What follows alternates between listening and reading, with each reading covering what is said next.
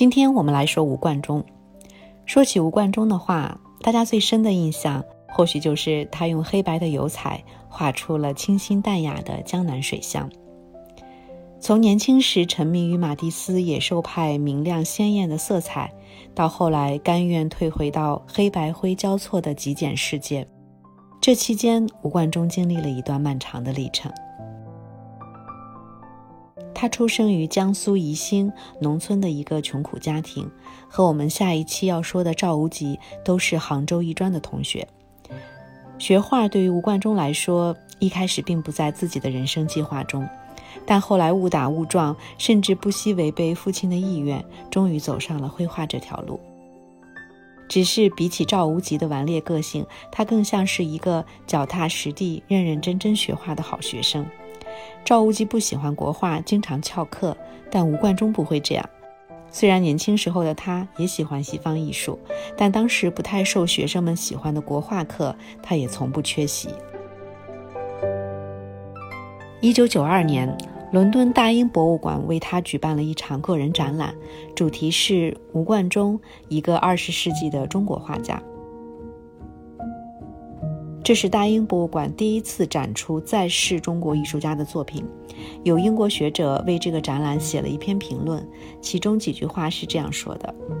发现一位大师。”其作品可能成为绘画艺术巨变的标志，且能打开通往世界最古老文化的大道。这是一项不平凡的工作，也许正因如此，才促使东方文物部的负责人罕见地打破大英博物馆只展文物的不成文规律。凝视着吴冠中一幅幅的画作，人们必须承认，这位中国大师的作品是近数十年来现代画坛最令人惊喜的不寻常的发现。吴冠中也曾经专门写过一篇文章来回忆这个不寻常的展览，还记录了一些有趣的往事。我们知道，东晋顾恺之那幅著名的《女史箴图》就收藏在大英博物馆，但因为吴冠中的展览占用了展厅，工作人员就把《女史箴图》暂时放进了仓库。于是吴冠中请工作人员帮忙叫上特意从巴黎赶过去看展的老朋友朱德群，两人享受了一次单独和女史箴图近距离接触的待遇。他们拿着手电筒趴在玻璃柜上仔仔细细地看，因为蹲着不方便，干脆就跪在地上。你能想象两个当代著名画家跪在地上细读女史箴图的场景吗？这也真的算是向先辈的致敬了。当时和吴冠中同时展出的另一个展览是17世纪荷兰大师伦勃朗的素描展。吴冠中的朋友担心和伦勃朗同时开展会被他抢了风头吧，但吴冠中倒是很淡定，他自己也认真地看了伦勃朗的这个回顾展，评价说：“伦勃朗一生在肖像画中精益求精，很少离开故土，正如莎士比亚一直生活在故乡，很少出远门。”那同样的还有法国的塞尚、中国的倪瓒，他们都只吸取最亲切的故乡题材，源泉无尽，情真意切。我们从蔡元培一路讲到徐悲鸿、常玉、林风眠，那个年代为了学习绘画，大家都走了好远的路，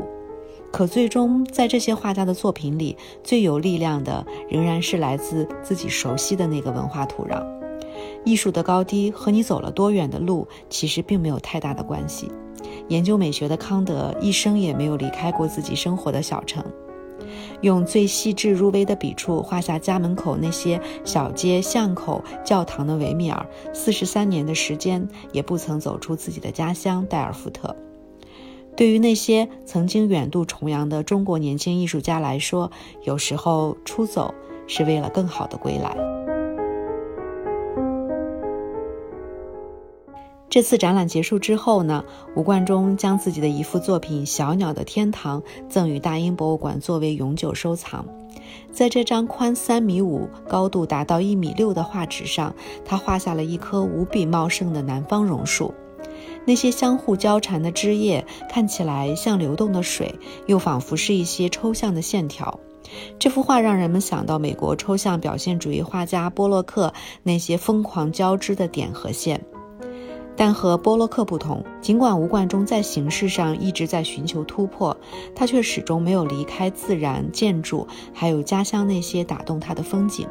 终究是因为对故土的留恋，才让他在四十年前选择结束在法国的留学生涯，回到中国。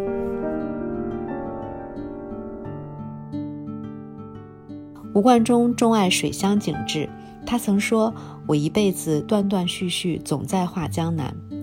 粉墙黛瓦，小桥流水，双燕齐飞，成为他笔下永恒的主角。双燕系列是他后期作品一个非常重要的主题。如果我们比较吴冠中在1988年和1994年分别用彩墨和油画创作的两幅双燕，就能看出一个明显的变化。首先，他保持了一贯的黑白简约线条，但明显将这种简约推到了一个更极端的程度。虽然两幅画是完全一样的位置和视角，但1994年的油画双燕中，白墙黑瓦的建筑变得更加省略，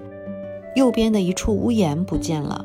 中间的那棵树也将绿色的树叶部分做了删减，更强调树干和树枝的线条感。与此同时，画家在树的旁边增加了一个长椅，同样是为了增加与屋顶与地面线条感的呼应。吴冠中曾经将自己的作品和蒙德里安几何式的绘画做过比较，他认为他们都同样是在追求简洁简约之美，但蒙德里安的意义更加模糊，而自己的双燕则是在表达深切的东方情思，即使双燕飞去，乡情依然。这种在画面中采用横平竖直的线条，也让我想到了英国画家大卫霍克尼在上世纪六十年代创作的加州系列。那幅著名的作品《大水花》中，人们总是被画面中间那溅起的水花所吸引，从而引发更多想象的空间。但如果你细看它的构图，横平竖直的非常刻意，水平的屋檐、地面、泳池边缘、竖直的窗户、树木、泳池边的跳板，这种线条给人以稳定安静的感觉。尽管他们选择的色彩截然不同。霍克尼用冰激凌一般的鲜艳色彩画出了美国加州慵懒热烈的阳光，而吴冠中则选择黑白两色，勾勒出了江南水乡的韵味。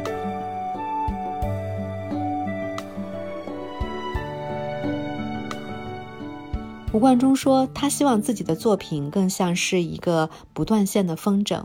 无论飞得再远，永远离不开那个牵线的人。”他的一生也好比像是一只不断线的风筝。他在巴黎学画三年，最终决定回国。文革结束后，他去各地写生，去很多国家办展。可无论走得多远，他一直在画心中那个忘不了的江南，那是他从小生活的地方。燕子总是成双成对，也正像他和自己的妻子相识于战争期间炮火硝烟的后方，从此携手一生。虽然经历过生活的艰辛、时代的苦难，但手中的画笔始终陪伴他们，直到生命的尽头。